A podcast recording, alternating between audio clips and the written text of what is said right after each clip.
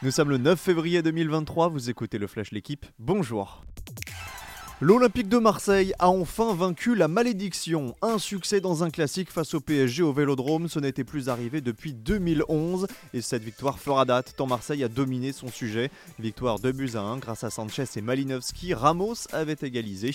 Les Phocéens seront donc au rendez-vous des quarts de finale de la Coupe de France comme Lyon, tombeur de Lille au tir au but.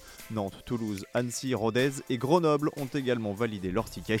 Ce soir, dernier match des huitièmes de finale entre Lorient et Lens. Le record tenait depuis 1984. Certains fans de basket s'imaginaient même qu'il ne serait peut-être jamais battu. C'était sans compter sur LeBron James. La star des Lakers a détrôné hier Karim Abdul-Jabbar en passant la barre des 38 387 points en NBA.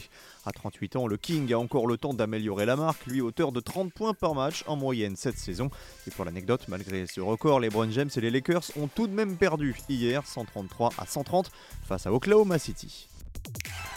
La France entame les mondiaux de biathlon par une médaille. Le relais mixte bleu a pris le bronze hier derrière la Norvège et l'Italie, et ce malgré une erreur d'aiguillage de Quentin Fillon-Maillet dans la dernière ligne droite. Le double champion olympique a été contraint de faire demi-tour et a terminé moins de 4 secondes devant l'Autriche. Les autres médaillés français s'appellent Julia Simon, Anaïs Chevalier-Boucher et Émilien Jacquelin.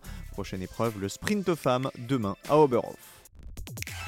Après Richard Gasquet, Arthur Fils s'offre un nouveau scalp sur la TP 250 de Montpellier.